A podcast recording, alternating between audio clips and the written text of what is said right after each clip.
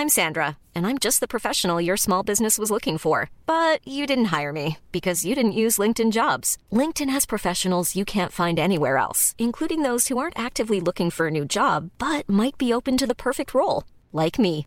In a given month, over 70% of LinkedIn users don't visit other leading job sites. So if you're not looking on LinkedIn, you'll miss out on great candidates like Sandra. Start hiring professionals like a professional. Post your free job on linkedin.com/people today.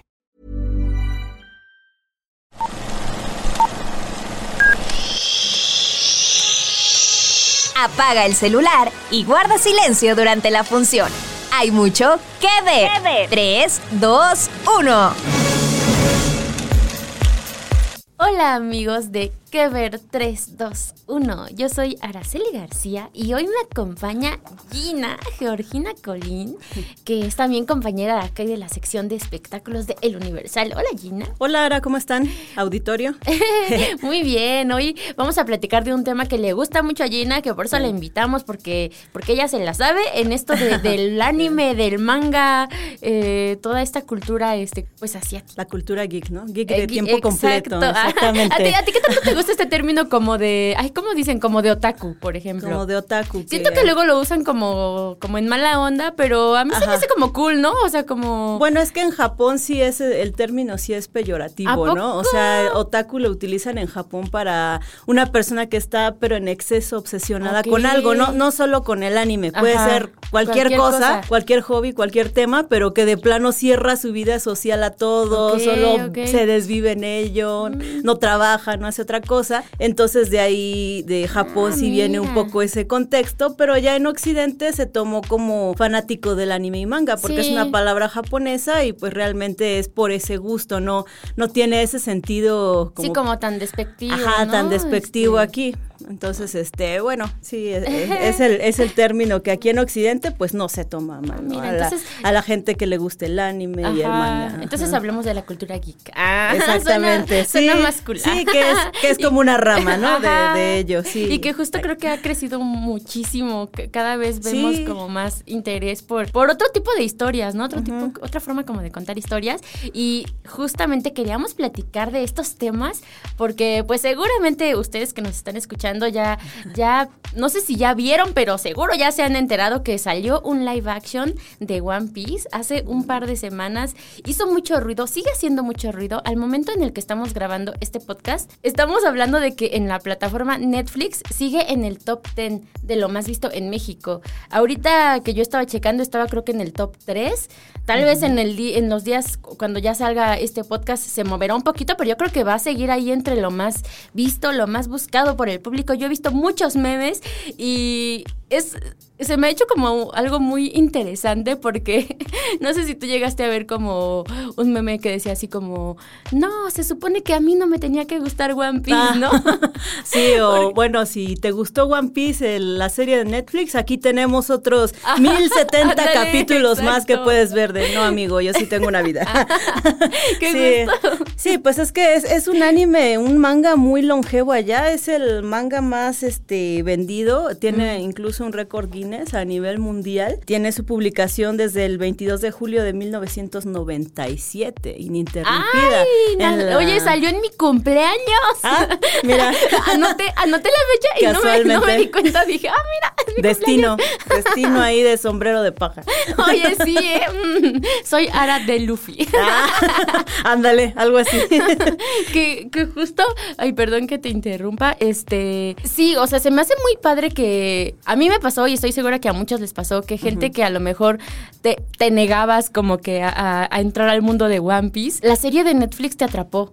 Yo, yo el año, no sé si fue este año o el año pasado que salió una película en el cine, no me acuerdo del título, pero una película de One Piece. Yo me acuerdo que la sufrí Ah, mucho. ok, Redfield. Ah, ajá. ándale, Sí. sí. sí, La fui a ver porque mi hermano es fan de One Piece, obviamente. O sea, él ya vio todo. Mis dos hermanos son súper Y fans. tú te negabas Y Yo aún. me negaba. Y me acuerdo que fui a ver es- esa película y la sufrí tanto. O sea, sí. Sí. hubo un momento en el que así como que medio me dormí y así. No sé, si me preguntas de qué trato, no sé de qué trato. Y Me entonces. desperté en los créditos. Exacto. Y ahora que salió este live action, yo al principio sí me llamaba la atención, pero como que ahí lo dejé unos días, ya creo que ya hasta la segunda semana ya fue que entré, dije, a ver, ¿qué tal? Sí. Y, y sí me sorprendió para bien. Pero justo como, bueno, nos estás contando ¿no? un poquito sobre la historia de, de, de dónde viene One Piece. Sí, es, es como dices, un manga muy, pues sí, muy amado, muy odiado y que a la fecha continúa y que tiene así miles de episodios, de capítulos y, y sigue y sigue y sigue. Bueno, el, anime, y tiene el miles. manga, el ajá. manga que igual tiene 1076 capítulos al corte, ¿no? Ok. Entonces, es algo Ajá. semanal, o sea, tiene, o sea, empezó en el 99, dos años después de la El publicación del manga, entonces más o menos como el, el tiempo de Pokémon, de esos animes Mm. más longevos que han estado ininterrumpidamente, que sí tiene un poquito más de relleno para Mm. a empatar con el manga y demás, el manga creado por este japonés Eiichiro Oda, que Ujú. estuvo también directamente involucrado, ¿no? Con la Sí, nueva con serie de action. Netflix, o- e incluso se ocasionó un pequeño retraso porque hubo ajustes que Sí, él dijo, pidió. no me está gustando Ajá. hasta que quede como yo quiero. que él pidió a la misma productora, Tomorrow. Entonces, este, pues bueno, el resultado ahí está. Y como dices, lo interesante es que hay mucho público, mucha gente. Eh, yo he de admitir que era de las personas que no había visto One Piece. Lo empecé a ver este año, casualmente, antes del estreno de la serie. Pero es eso, ¿no? De que uno se apanica, ¿no? Con la extensión Sí. del anime. Pero creo que vale la, vale la pena. Y eso fue lo que supo Mm. retratar esta nueva serie de Netflix, que, que tiene una pluralidad muy interesante, ¿no? En el Sí, reparto. Exacto. No es- solo es, es el estadounidense, diverso. el protagonista mexicano. El protagonista es Iñaki Godoy, que es orgullosamente mexicano. Como Shanks Monkey es de Luffy. un británico, el español que interpreta El a Sanji y que igual en la versión latina se autodoblan. El, Exacto, El actor de sí. Sanji y el actor de este de, De Monkey D. Luffy, ajá. Iñaki Godoy. Entonces es, es una buena apuesta. Otros actores de doblaje se retoman de la serie Mm, animada, como Georgina Como que Sánchez, que se está nota- Nami desde, desde hace mucho tiempo. Como que sí se nota, este, pues sí el cariño, ¿no? O cu- cuando se quieren hacer las cosas como, como bien para los fans. Exactamente. Porque sí, yo creo que sí era como muy eh, complejo, ¿no? El traer esta historia al live action. Y algo que a mí me gustó, que te digo, yo no conocía como de este universo. Debo de contarles también que ya después de ver la serie de, de Netflix ya Empecé a leer el manga. empecé a leer el manga y yo así de no. Funcionó, funcionó. Funcionó. para bien. Para Pero bien. justo esta eh, filosofía que tiene que tiene el One Piece, o sea, Luffy, em, como no sé, es que yo, yo no sabía cómo- de qué trataba, ¿no? Y creo que habla mucho como de la amistad, del seguir tus sueños, ¿no? Él, él tiene mucho esto eh, en el live action, ¿no? De decirle a, a los demás así de, no sé, este, Kobe quiere Kobe, ser este marín, ¿no? Y él, y, pero dice, no, pero es que no, no, es como un sueño así súper imposible. Y él, pero ¿por qué no vas a poder hacerlo, no? Y así con cada persona que se encuentra, eh, es de, si tú quieres hacer esto, si te quieres Adelante. En tal este, cosa, ¿por qué no vas a poder? Si yo quiero ser el mejor pirata este, del mundo, ¿por qué no voy a poder Que es el lograrlo? tesoro que todos buscan. Sí, el One Piece. Eso no, no lo detiene. No lo detiene el, el problema que tiene con el agua, ¿no? Al haber Ajá, ingerido la, la fruta de que lo hizo un hombre de goma, ¿no? Entonces, este. Pues sí, o sea, yo creo que tiene muy buenos elementos, tiene momentos muy, muy entrañables, como Mm. este Nami cuando se quiebra en un momento, ya en la, cuando ha perdido la aldea Kokoyashi, le robaron lo que ella estuvo acumulando Sí. bastante tiempo para poder hacer este trato con este malvado, ¿no? para Este- recuperar a su, con su este pueblo, personaje ¿no? Arlong y o sea, hubo un momento en que se quiebra y ya de plano pide ayuda a Luffy. Ese Que- es un momento bastante épico en ambos En- formatos, en exacto. todos. Y, y creo que eso lo supo reflejar muy bien la, la serie, que Que es lo que ha estado conquistando, Mm. al igual que los efectos. Ah, ajá, y, y- y también nada más de esta escena que cuentas antes de, de pasar a, a- a esta parte, vi un como un meme que comparaban como que el- tanto esa escena Ah. en la que se rompe Nami en el manga en el anime y en el live action, ¿no? Y cómo, cómo son, pues es el mismo cuadro, ¿no? Es este igualitos los personajes cuando, cuando este, ella está tirada en el piso, ¿no? Y va caminando Luffy y los otros compañeros están a, los lados, que justo habla de, de, este, esta investigación, ¿no? Que se hizo de, de, ok, vamos a retratar estos puntos, y, pero queremos que sea como, como se contó, ¿no? Como ya, ya lo conocen los fans. Obviamente con sus adaptaciones, porque sí, para si otro lenguaje. Un manga ah, sí, claro, resumido. De volúmenes sería una serie interminable. Que bueno, ya amigos confirmaron la segunda temporada. Ajá. Y, las que ven. Los productores quieren hacer 12, dicen mínimo 12 queremos hacer. Entonces, este, pues a ver, digo, esto esto es un lado bueno. Ahí sale un actor que se llama Makentio Makentiu, que es muy popular ahorita en Japón. Él tuvo dos estrenos live action. Y en el este internet también es muy popular. Night of the Zodiac, que fue una película que, fracasó en taquilla este año estrepitosamente, porque tiene ese defecto, ¿no? De occidentalizar mucho mm. algunas cosas que no eran necesarias de los Caballeros del Zodíaco, que también tienen un espíritu increíble, ¿no? Esos personajes. Él hacía Sella de Pegaso. El principal. El protagonista, y en esta viene a ser a, Zoro Roronoa, el cazador de piratas que se une a la tripulación de los sombreros de paja. Que por ahí, este, en, ya sabes que a los fans no se les escapa nada. Entonces, así como ahorita decías, tiene muy buenos este, efectos esta serie. También en cuanto a las coreografías de las peleas, se nota el trabajo. Sí, pero los, natural. los fans notaron que en una escena en la que están peleando y está Zoro, eh, que ya saben que trae sus, tres espadas, en, en, una como vuelta que da, se, se alcanza a ver que se dobla una de esas espadas. Se les fue ese errorcito a, a los de Netflix. No se Digo, ya, ya, ya, no, a los fans no se les escapa nada, ¿eh? Digo, ya ahí quedó para el recuerdo, pero sí, pero sí es, es interesante esto, ¿no? Como, que era lo que comentábamos que queríamos un poco abordar en, este, en este podcast, ¿no? Tanto este éxito que ha tenido este One Piece. En contraste con en contraste con otras adaptaciones que no les ha ido tan bien, que es triste que a los Caballeros del Zodiaco no les fue bien. Creo que la verdad desde que salieron los primeros trailers ya se veía que no, que no iba a llegar, llegar a buen Aún puerto. así le dábamos el beneficio de la duda, pero sí resultó algo un poco extraño, no solo el diseño de las armaduras, sino también mm. la, la historia como que no, no tenía esa alma, ese espíritu. Te digo, mucho tienen, eh, ha habido otras adaptaciones como Ghost in the Shell, ¿no? Mm. Muy... Sí, que también fue muy, este, como controversial muy, en hollywoodense, ¿no? Y muy Scarlett Johansson. Igual no tanto por... Sí hubo controversia en la elección de la protagonista, pero también en este,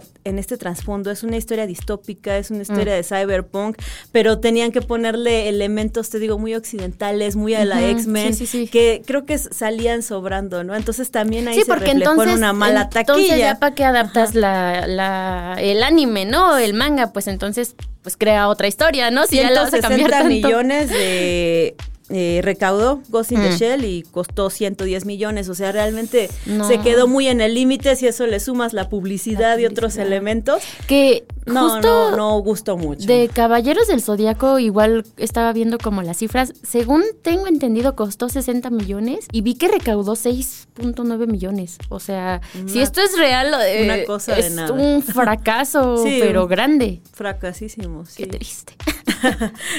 Qué triste, ¿no? Porque pues también Caballeros del Zodíaco es un shonen, o sea, género para, para jóvenes, muy popular en, en, Japón, en el mundo, es ya de, de, nicho, de culto. Acá en lo los veíamos 90, de chiquitos, En los 90 llegó acá a México y pues fue un parteaguas, ¿no? En muchas generaciones de fanáticos, entonces pues sí es triste. Eh, este fin de semana llega el Sinfónico de los Caballeros del Zodíaco, el segundo. Pudo hacer una mala publicidad esta película, pero afortunadamente creo que eh, va viento en popa ese, ese proyecto. Ese bueno, pero ya tiene muchísimos fans este título, ¿no? O sea, digo, es no tienen un live action para presumir, pero hay muchas otras cosas. De... Fue, una, fue un, mal momento, como le pasó a mm. Dragon Ball, que Dragon Ball de Akira Toriyama también es, igual que, que, el Saint Seiya de Masami Kurumada, es mundialmente famoso. ¿Quién no conoce Dragon Ball? Debe ser el más famoso, ¿no? O sea, no digamos el mejor, eso ya cada quien decidirá cuál le gusta más, pero sí es el más famoso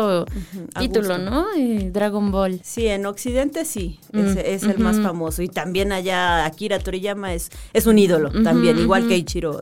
Entonces, este, también tuvo la desgracia de tener un live action que hace bastante tiempo, ya más de 15 años, ¿no? Ahora, este, sí, este que, live action. Que justo, este, debo de contarles que yo ayer sufrí porque dije, vamos a verlo de nuevo, ¿no? Vamos a ver. Igual y algo, algo tal bueno vez, este, tal vez la primera vez que lo vi no, no me gustó, pero porque no lo supe valorar.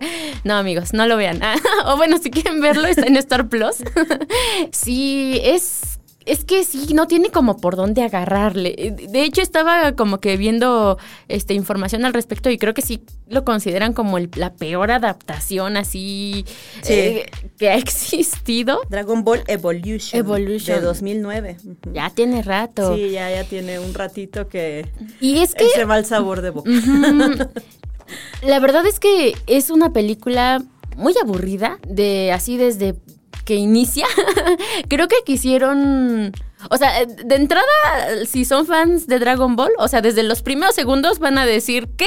¿Qué es esto? Esto no tiene nada que ver con lo que De con hecho, lo la que personalidad de Goku es bastante este... contraria al Goku inocente, ajá. ingenuo que conocemos aquí. Es como más un adolescente normal. Es que, es que justo hasta te de pronto pareciera que, es como uh -huh. un este un Spider-Man, ¿no? Como es, o sea, como que trataron de hacer este a este chico que va a la escuela y que tiene que ocultar sus, sus poderes, este. Sí. Entonces te quedas así de, pero Goku, Goku no haría eso. Realmente es muy basado en basado en basado porque, pues bueno, realmente la esencia de Goku no está. Uh -huh. No está ahí de Yo muchos sentí, personajes. Sentí que pudo haber quedado es, un poco esta historia y hasta ese actor si hubiera sido una película sobre Gohan, tal vez. O sea, como, ¿ves que, que en Dragon Ball Z cuando vemos a, a Gohan en la prepa? ¿Sí es en Ajá, ¿no? sí. Eh, como que se da más esta dinámica que creo que trataron de hacer en esta película, pero aquí se vuelve muy aburrida. Así, porque es así de, no está pasando nada, y a qué hora se empiezan a pelear y se... Y a qué hora Te de... quieren poner el gancho sentimental con la muerte de su abuelo, cuando se derrumba toda Ajá, su, pero su ni casa, siquiera te da, pero... te uh -huh. construyen como que esa relación entre Goku y su abuelo para que cuando lo matan digas, oh no, su abuelo. te duela. Incluso cuando, cuando lo cuando muere el abuelo Gohan, la reacción del personaje de Goku como que dices, mmm, creo que no le dolió tanto, ¿eh?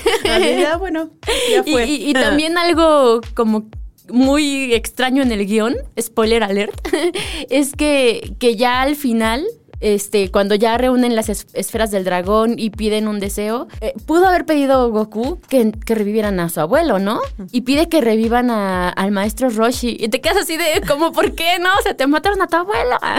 Hubiera pedido a los dos. Exacto, sí, son huecos argumentales sí. como muy raros. Eh, además de que, pues sí, los efectos no son los mejores, las peleas. Sí, incluso el pícoro sí se ve un poco extraño. El pícoro no, no te da miedo, es como. Sí, es lo, es lo, que me gustó ahora de, de One Piece, que los efectos mm. son muy buenos. Del payaso uh -huh. cuando se separan sus sí. partes del cuerpo, se ve increíble, uh -huh. la verdad. Y también esta temática del mar muy a la Piratas del Caribe, creo que uh -huh. tiene este tiene buena producción, que sí, creo que sí. eso es lo que nos ha atrapado, tiene buena narrativa, tiene canciones muy emblemáticas del anime, que sí. incluso han aparecido eh, más adelante de, del arco que ahorita están abordando, mm. pero todo el mundo las identifica y te hace clic inmediatamente. A mí me, y, me agradó ajá. mucho eso. Y que podríamos a lo mejor decir, bueno, pero la de Dragon Ball es del 2009, ¿no? Uh -huh. Pero aún así creo que ya en esos tiempos había como películas. Creo que, por ejemplo, Iron Man, creo que salió a, un um, año antes o dos. Sí, 2008. Este, ajá, o sea, creo que sí, a lo ajá. mejor pudieron resolver de otra forma. Tal vez si no tenían el presupuesto para hacer ciertos efectos, como recurrir a otras cosas, no sé, un juego de sí. cámaras. Termina viéndose muy Power Ranger el asunto, sí. ¿no? Como otros live action más, este, sí, más de eh, locales de allá de Japón, como Ajá. el Sailor Moon, que salió en 2013, Pretty Guardian, Sailor Moon. Ajá. Que igual, o sea, es, es buena la historia porque se apega bastante mm. al manga. Eh, incluso más que el anime noventero, que el anime noventero tiene, tiene está demasiado... Que dices que es como muy sí, está, libre, ¿no? Está la muy libre, Ajá. está muy separada la historia original. El live action tiene buenos elementos, mm. pero peca de eso, ¿no? De que tiene monstruos muy a la Power Ranger por el, mm. el asunto de la producción. De hecho, Luna y Artemis, los gatos, son de peluche Pues entonces ya desde ahí te, te das una idea. Y, y, Luna se transforma también, ¿no? Ajá, Como en esa versión Scout. se transforma. Es una Sailor Scout que es una niñita. Ajá, sí, y le salen sus este, orejitas. Ajá, sus orejitas, sí. No, incluso si tú ves, buscas videos de la transformación de Toxido más que ahí sale, está súper chistoso. O sea, sale el tipo ahí poniéndose la camisa, o sea, la, goden, a la godines, ¿no? De, de cada mañana me pongo aquí mi saco y mi todo así de bueno. Solo faltó la escena ahí subiéndose la truza, no lo sé, pero, pero sí, algo muy curioso ahí. Pero bueno, tuvo su encanto para el público japonés y duró su buena tanda de capítulos y pues bueno, ahí está otra versión, como los Que- muchos musicales que se han hecho también de esta historia y de Que otras. justo no sé, no sé Sailor Moon si se pueda ver como en algún sitio como legal, porque en YouTube hay algunos clips de esta De este este live live, action? pero creo que no está disponible. Hasta el momento ajá. no, no. Sí, ya ves que en. Netflix solo está la serie Sailor Moon S Sí, y animada. Cristal y las últimas películas. Exacto. Pero bueno, a ver si se animan los amigos, porque de hecho Netflix también ya confirmó el live action de otro anime, Mm. shonen, que es muy popular, que se llama Yu Yu Hakusho. Es de los noventas, es muy Dragon Ballero el asunto. Ok. Ujú, Entonces, este también es de batallas, pero espirituales, así en el otro mundo. Entonces, este, ya veremos también qué nos depara. Y digo, ya con este antecedente del éxito de, de One Piece, que incluso superó en su semana de estreno a, A Stranger Things, a, ¿no? a Stranger Things y a, y a Merlina. Whitney, ajá, Ajá. a Ah, Merlina. ajá. Entonces es un buen antecedente y creo que puede dar para más si, si siguen por Y lo van a camino. explotar, por supuesto, por es negocio. Digo, porque ya ha habido otros antecedentes de Netflix como la desafortunada versión de Death Note. Mm. Death Note es un anime, un manga eh, clásico que ha tenido Mm. sus propios live action en Japón. Ha tenido tres películas live action. Y pues bueno, aquí se hizo la versión occidental. Mm. Con este un L de color, eh, completamente ubicada acá en, en Estados Unidos y pues hubo varias, igual muchos cambios de personalidad desde el Mm. protagonista, otros giros argumentales que le quisieron dar, entonces este sí, tampoco tuvo muy buena crítica Mm. Ujú, esa ujú. película, pero pues están las versiones japonesas también para para gustos exacto. colores, habrá quien le habrá gustado, adelante. Que justo también de Dragon Ball hay un par de live actions como viejitos, Mm, de bueno, de finales de los 80, principios de los 90, que bueno, algunos sin derechos como para retomar esta obra, entonces también se toman un poco de licencias, pero creo que, que incluso esos live actions más, más viejitos son este como mejores adaptaciones que lo que fue Evolution en su momento.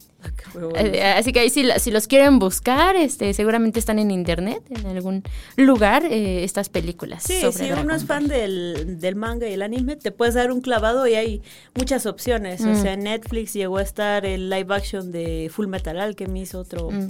clásico, eh, shonen, eh, de Bleach recientemente también con con un cantante muy popular ahí eh, Mm. como en el papel de Byakuya entonces este sí te puedes dar un clavado por varios live action Eh, los live action de Rurouni Kenshin alias Samurai X que incluso llegaron a estar a- en cines aquí en México que también es de es de la era Meiji de allí en Japón, entonces es una producción interesante de Mm. samuráis, es, es, es llamativa también. Es Y- una buena opción. Esa es, esa es muy buena opción. Tuvieron muy buena recepción esas películas sí, de la crítica. Y tal vez pueda pasarles como a mí, que después de ver alguna de estas series o películas claro. live action, interese se interesen el por el, exacto, por el manga, por el anime y ya Sí. conocer un poquito más de, de estas historias y de otras culturas y de... Sí, Otro mundo, ah. completamente, sí. Y ver como, como en todo caso la adaptación. O sea, también los personajes de, de One Piece tienen, eh, si bien eh, rescatamos mucho que Iñaki tiene esa jovialidad, tiene Mm. ese ánimo de- del Luffy original, pues también tiene ciertas diferencias, ¿no? Sí, claro. Todos los personajes, a lo mejor Zoro es un poco más serio en esta Mm. versión, eh, Sanji es un poco más amable, un poco más... este, Coqueto, un ah. poco más abierto. No, desde el Ah, bueno, anime sí, es Eso sí, enamoradizo, pero sí tienen ciertas diferencias, ¿no? Usopp, que es un Mm. poco más, mucho más aventado en esta versión, a- al, al Y sin narizota. Al del anime, ajá, y sin narizota, que, que lo muestran al inicio un poco más cobarde. Mm. Entonces, pues bueno, también eh, hay otros, este, otras cosas que se tienen que resolver ahí distintos. Sale un personaje en One Piece que en el anime no sale hasta mucho después, mm. ¿no? Que es el, abuelo de Luffy. Entonces mm. también ahí tiene que ver con esta nueva adaptación, cómo lo van a cortar y cómo van a resolver los siguientes arcos. ¿no? Que como alguien... Rumbo a la gran ruta marítima. Ajá, como alguien ignorante de One Piece, debo decir que cuando yo vi la, esta serie nueva, yo me sorprendí porque yo no sabía que era su abuelo. Ah. o sea, para mí se fue una sorpresa llegar a ese este capítulo así, ¡es su abuelo! oh, por Dios. y vi memes así burlándose de eso, ¿no? Así como que todos los fans ya sabían que era su abuelo. Ah, y ahora sí. Y yo, oh, no. no, pasa, pasa. Pero bueno, sí, este, sí he visto mucho interés exactamente como contigo de que ahora sí voy a ver el manga, mm. voy a ver el anime, igual en otros casos. Entonces, pues creo que sirve. Creo mm. que también sirve para hacerte publicidad buena o mala. Exacto. Eh, de cualquier punto. También Caballeros del Zodíaco. A mí me pasó con Ghost in the Shell, que mm. no me agradó tanto la película, pero yo no, este, yo no había visto ese anime y me hizo querer buscarlo. Entonces, este, también pasa. Perfecto. Al revés. Oye, Gina, pues ya, ya nos tenemos que ir despidiendo. Ah, me dio mucho gusto platicar contigo de estos temas este, gracias. que te apasionan y que así uno puede conocer más. Y no sé, a lo mejor ya para ir cerrando, que a ti hay algún anime o algún manga que te gustaría que llegara en live action o tal vez no te gustaría que lo tocaran porque es muy perfecto. Pues desde hace muchos años este, estaba el rumor de que iban a hacer Neon Genesis Evangelion. Estaba pensando justo Super de culto. Eh, en sus años, cuando Daniel Radcliffe era uh, Harry ah. Potter, era joven, decían, no, él lo va a protagonizar y Hilary Duff va a ser Algo que nunca pasó, que nunca pasó, pero si se llevara a cabo en una producción este, gorda, increíble, sería grandioso, ¿no? Con una buena apuesta hollywoodense a la, a la del toro, no sé cómo lo que él hizo en Pacific Rim, creo que sería muy interesante verlo, ¿no? En Genesis Evangelion, pero si no ha llegado, y si ese rumor se quedó apelmazado ahí en, los años, por algo será, ¿no? Mm, sí, porque también creo que es muy difícil. Sí, porque también esa serie es muy, muy, muy de culto, entonces, este es casi intocable para los fans. A mí me gusta mucho. Yo la he visto muchas veces. Entonces, este, pero. Yo no la entendí, creo. interesante. Quiero volver a verla. Adelante. Sí, tiene ahí sus divagues ah, su complejidad, Su complejidad, pero muy buena, vale la pena y creo que con una buena producción mm. sería increíble. Muy bien. A mí me gustaría verla. Yo me quedé con las ganas desde que hace años este rumor. Pues a ver quién, a quién pondrían ahí a, pilotar el, EVA. Exacto. Oye, Gina, pues, interesante. pues muchas gracias por acompañarnos. Igual, si ustedes nos están escuchando, pónganos ahí en, la cajita de comentarios qué anime o qué manga les gustaría que llegara en live action. O cuál eh, no. Y, o cuál no, o, qué, o qué tal les pareció este esta nueva versión de One Piece. Igual ahí cuéntenos, ¿los atrapó, no los atrapó? O historias libres y originales, como mm, Detective Pikachu, que fue una historia completamente original para la película y este tuvo resultado. Mm, creo que mm. creo que fue agradable para el público. Sí, yo sí la amé. Y creo que lloré también con el pobre Pikachu. Oigan, pues muchas gracias por escucharnos. Esto fue Que Ver 321 y le agradecemos a Deyanira Castillo que nos está grabando ahí en la cabina. Y recuerden que nos pueden escuchar en todas las plataformas, en Spotify, Apple Podcast, Google Podcast, ahí donde ustedes le pongan que ver 321, seguro nos encuentran. Nos escuchamos la próxima semana. Muchas gracias, soy Georgina Corín. Hasta luego. Eh.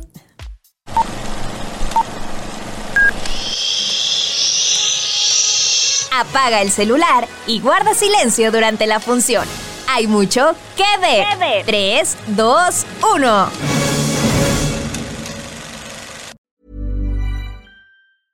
Hey, it's Paige DeSorbo from Giggly Squad. High quality fashion without the price tag. Say hello to Quince.